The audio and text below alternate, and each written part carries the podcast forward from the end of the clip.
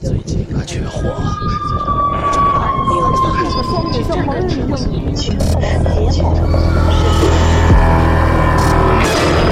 我们寻找恐怖的代言人，我们寻找神秘的代言人，我们寻找鬼魅的代言人，我们寻找鬼语者。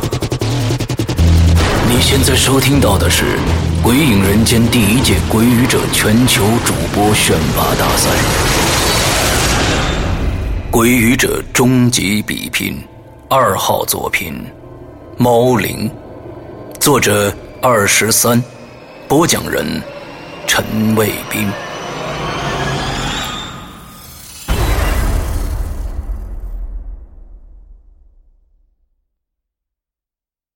我是个炒房子的，这几年啊，到处找凶宅。所谓的凶宅呢，就是里面曾经有人横死过的房子，而自然死亡的，一般是不算的。这横死啊，也是个比较民间的说法，一般就是指非自然死亡，比如意外、自杀。他杀等等，以这种方式死亡的人，传说中因为阳寿并没有过完，会死得很不甘心，通常会阴魂不散，所以多数的凶宅一般都是有些怪事发生的。即便不发生怪事啊，也会因为人们传来传去，变得鬼怪离奇。那这种房子，就肯定没人敢住，也没人敢买了。而我呢，就偏偏看中了这里的商机，就低价买入，靠我的朋友秦一恒驱鬼降魔，然后啊再卖掉赚些差价。说到我这个朋友秦一恒啊，嘿，他可是个厉害角色。至于如何厉害，那就听一听接下来的这个故事吧。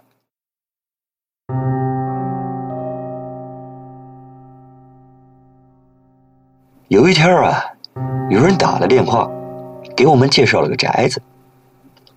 这宅子在一个老式的居民楼里，只有四层，挺破的，像是七十年代的建筑。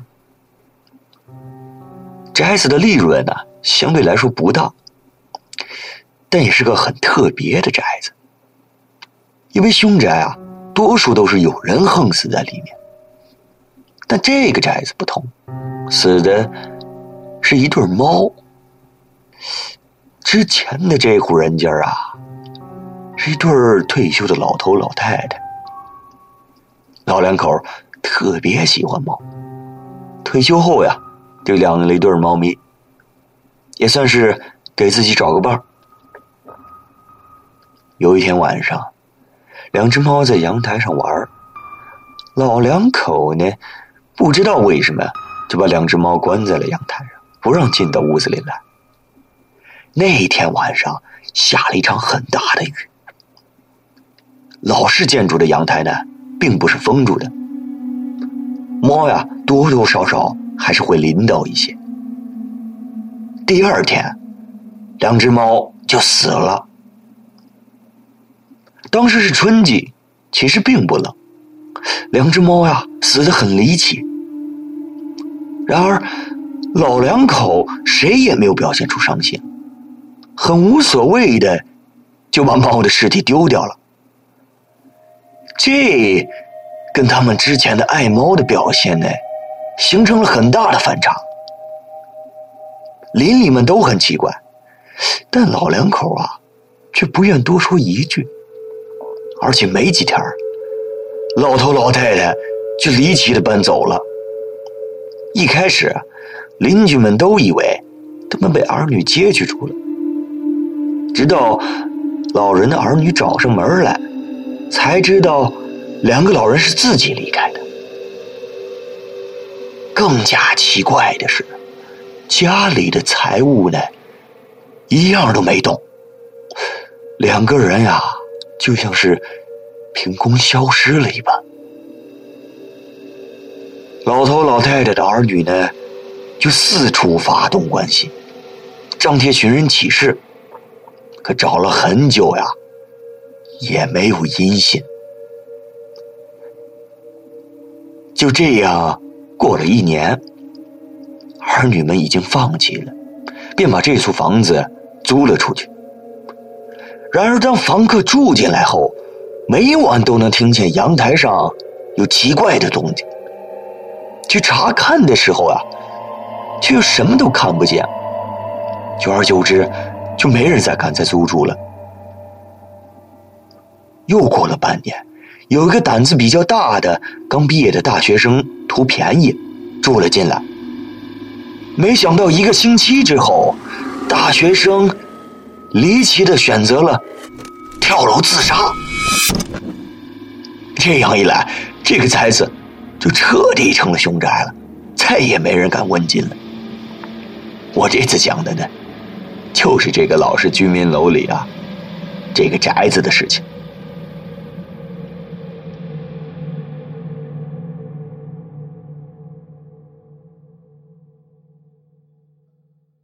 我们俩呢，联系到了老人的女儿，嘿，只说了对房子有兴趣呀，嘿，他就赶紧掏出钥匙要带我们去看房子，看样子是急着出手啊。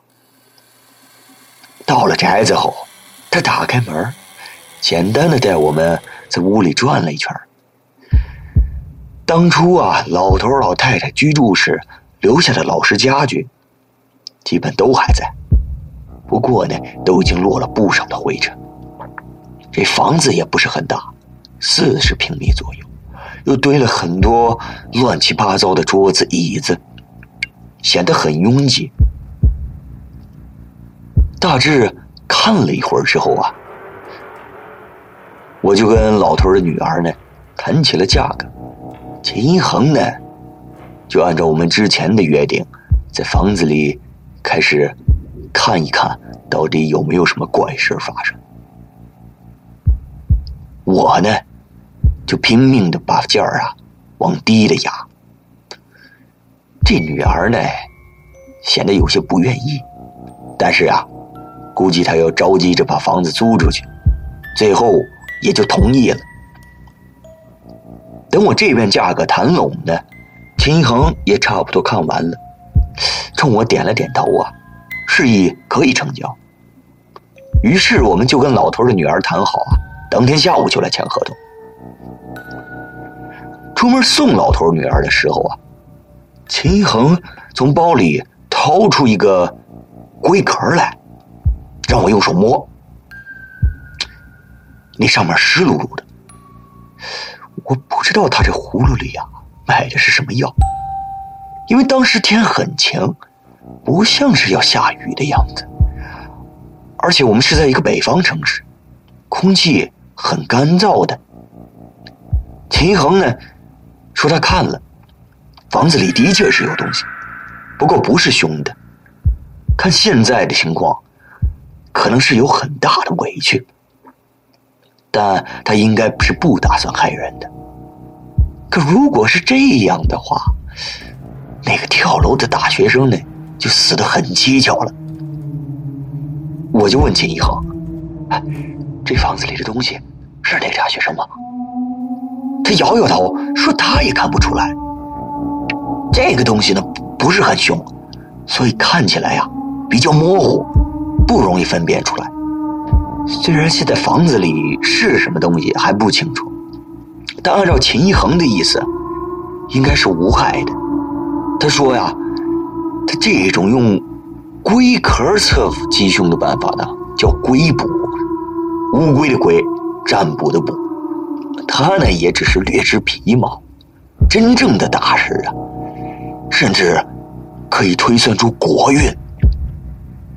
据说这上面的水珠，就是那些东西的眼泪。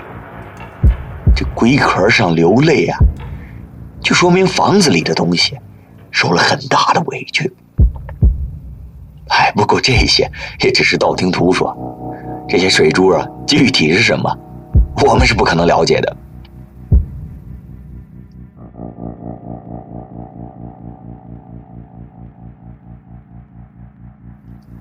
中午吃了饭，休整了一下，下午我们就把合同签了。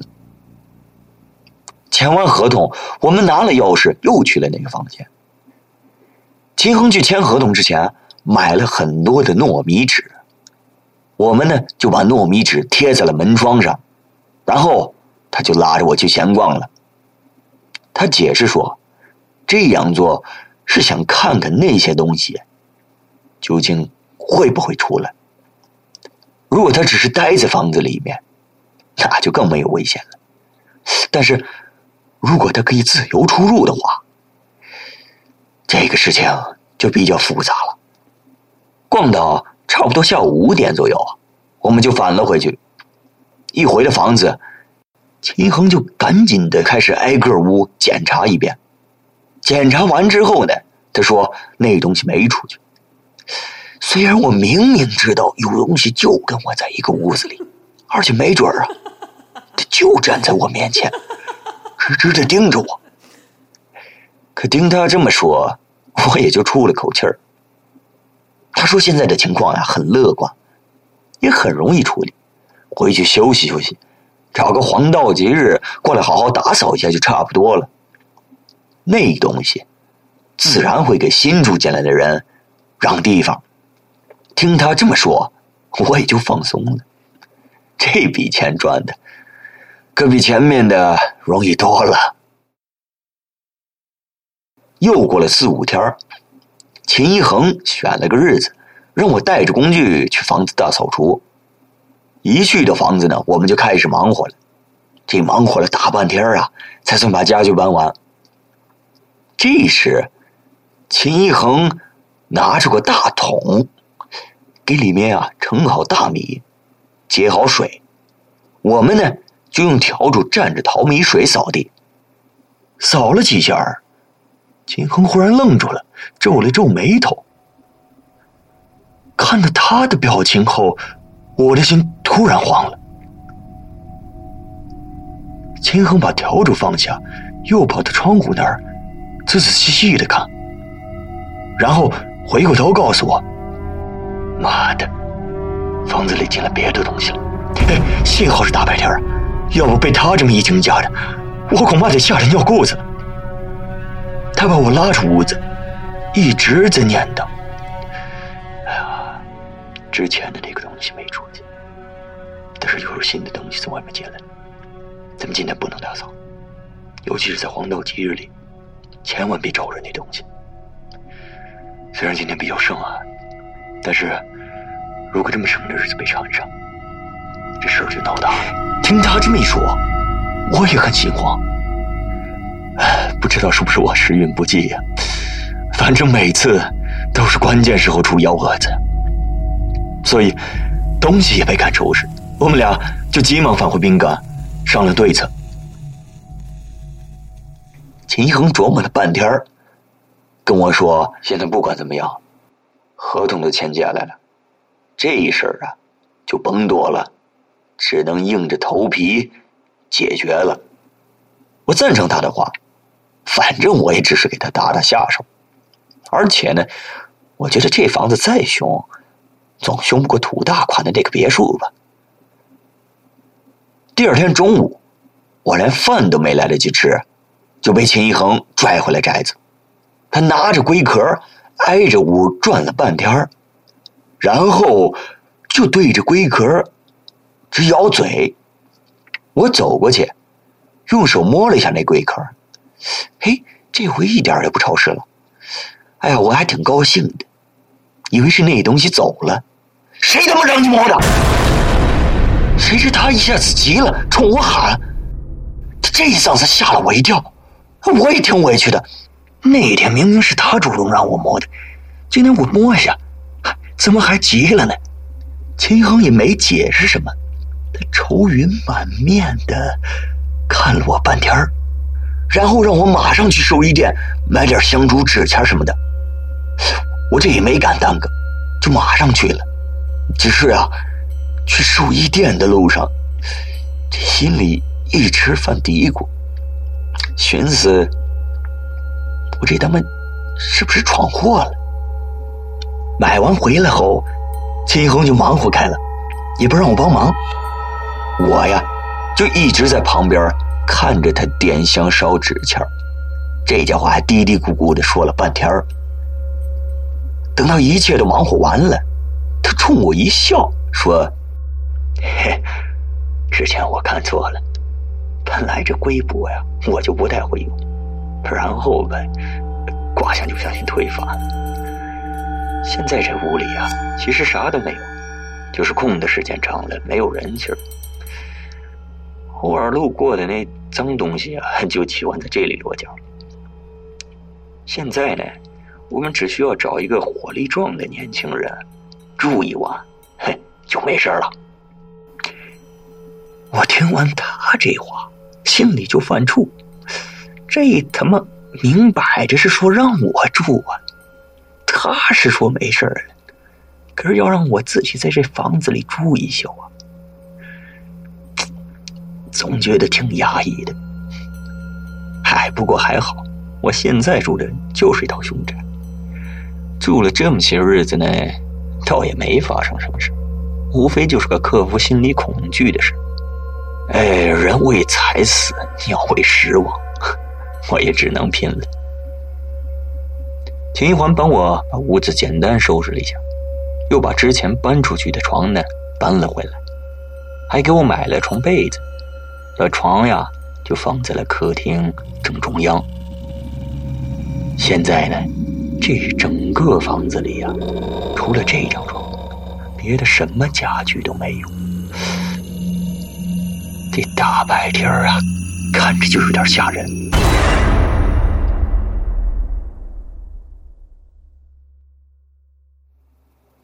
临天黑的时候，秦恒说不能陪我了。临走时，给了我一镜子，他用根线拴好了，让我挂在脖子上，然后啊，叮嘱我，一定让镜子面朝着自己，睡觉的时候就平躺着，千万别翻身别让镜子翻过来。他这话说的奇奇怪怪的，我也不知道这是什么意思。他走后啊，我就马上。乖乖的躺在床上，把自己蒙在被子里。天很快就黑了。我从被子里掀开一条小缝，看了看，嘿，整个房子啊都黑乎乎的。因为他嘱咐我不能翻身，所以我只能用一个很难受的姿势，平躺在被窝里，玩手机打发时间。就这样，差不多过了两三个小时。我看了看表，嘿，才晚上十点多一点。哎呀，实在是闷得够呛的。心想，这一宿要是这么下去，可太难受了。索性就把被子掀开了，舒展舒展身体。秦一恒已经说过了，这房子没什么事儿，撑死呢，就是一两个路过的小鬼估计呀。对人也造不成什么伤害。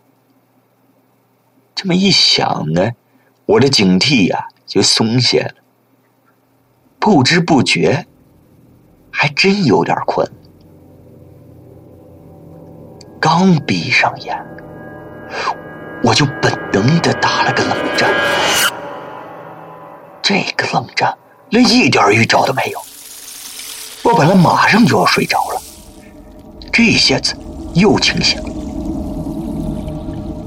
我刚想睁开眼，却忽然发现身体一动也动不了了。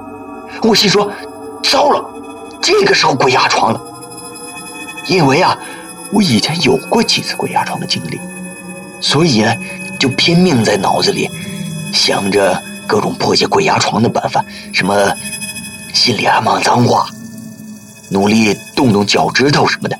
结果都不管用，我就这么一动不动的，不知道被压了多久。正当我决定要放弃的时候啊，放在枕头边的手机忽然响了，然后压在我身上的力量瞬间就消失了，我终于能动了。接着。我摸了摸额头，这上面全是汗，已经顾不上擦汗了。我拿起手机看了下，是秦一恒打来的。于是呢，我就赶紧接起电话。哎，有没有感觉到有人在你耳边吹气儿？没，没有啊。啊，那就好。你现在呀，千万不能睡着，打足精神，拿好你的镜子。要是感觉到耳边有人对你吹气儿，你就把镜子照向那个方向。记住了啊！哎，你不是说这房子没问题吗？之前香烛烧了一大堆，合着你唬我呢？谁他妈让这么敢住进去吗？你就照我说的话做，要不然我怕你明天。都出不了这房子。他这句话呀，还真把我给说怕了，整个后背都是冷汗。这你他妈不在啊，我真是一点安全感都没有。我就哀求他，要不你来给我壮壮胆什么的。谁知他却说，要是我来了，你今晚是能躲过去，可以后我总有不在的时候，你。早晚得熬这么一次。嘿，这家伙说完，就这么把电话挂了。哎，这现在啊，我更加紧张了。我坐在床上，不知感觉耳边，我感觉浑身上下啊，都好像有人向我吹气似的。我拿着镜子胡乱的照了一圈，可并没有什么事儿发生。时间。就这么一分一秒的过去了，我真是想死的心都有了。这可怕的呢，并不是发生了什么，有时候啊，反而是你知道它会发生，却一直还没发生。俗话说，暴风雨前的宁静，比暴风雨还可怕。呀，说的应该就是这种感觉吧。其实呢。我一直想抽烟，但又不敢抽，我怕打火机一点亮了，照见房间某个角落站着什么东西，那就太吓人了。不知道过了多久，之前的那种紧张感渐渐平静了下来，因为视力受限，我的其他感官。仿佛都敏感了起来，我开始能细心的感觉耳边是否有空气流动。又过了很久，我似乎感觉真的有人在我左耳朵边吹气儿，我不敢扭头看呀，只能尽力的把眼睛斜过去。可这样做。并没有什么用，我什么都没看见。我心想，顾不了这么多了，反正拿镜子照，我也不吃亏。于是啊，就赶紧把镜子冲着左边猛地照了过去。嘿，身子这么一动，好像那种吹气儿的感觉啊，哎，消失了。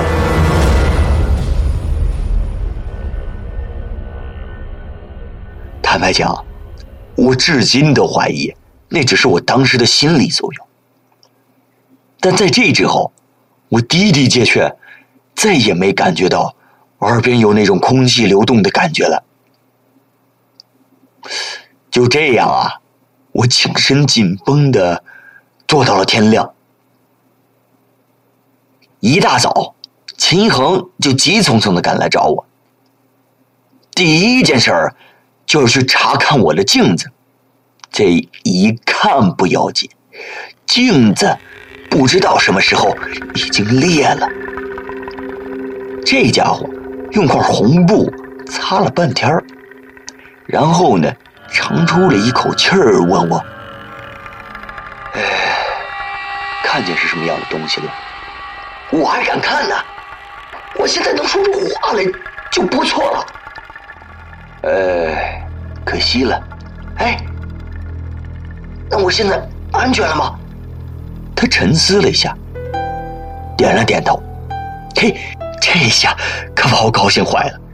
原来啊，秦一恒在龟捕的时候，这龟壳本来还是潮湿的，可是那些水珠只存在了一瞬间就消失了，所以他断定房子里新来的东西能完全遏制住房子里本来就有的东西。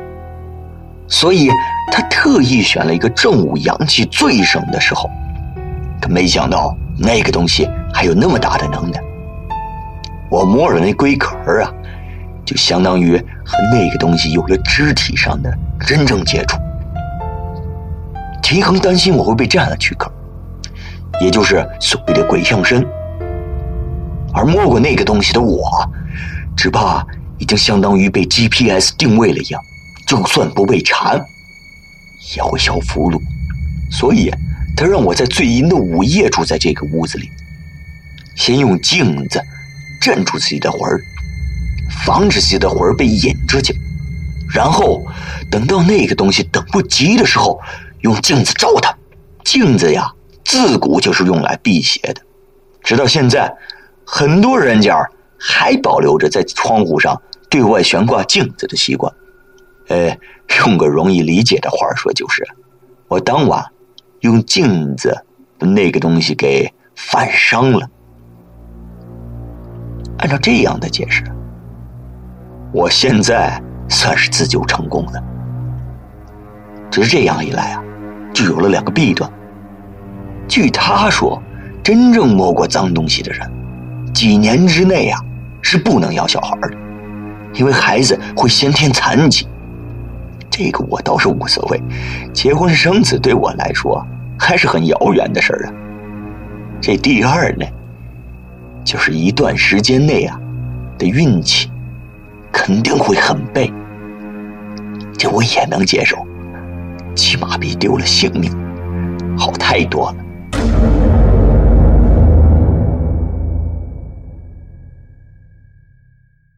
后来呢？秦衡又专门找人探讨了一下，两个人最后的结论是，应该是这两只猫成了妖魅，占了老头老太太躯体。只是两只猫互相不知道产生了什么过节，又跑回来一只。这里面呀，又死了那个大学生，所以当初想要上我身的那个，究竟是这只猫？还是那个大学生，就不得而知了。总之，据说猫每十年会多长出一条尾巴，和狐妖一样。尾巴长到一定数量的时候，猫就会说人话。啊，这也是我听秦一环随口一说，不知道呢是不是真有其事？亲爱的朋友。你的家里是不是也养了猫呢？如果有一天你发现你家的猫多了一条尾巴，哼，别害怕，也许啊，在你有生之年，你家的猫就能开口和你说话了。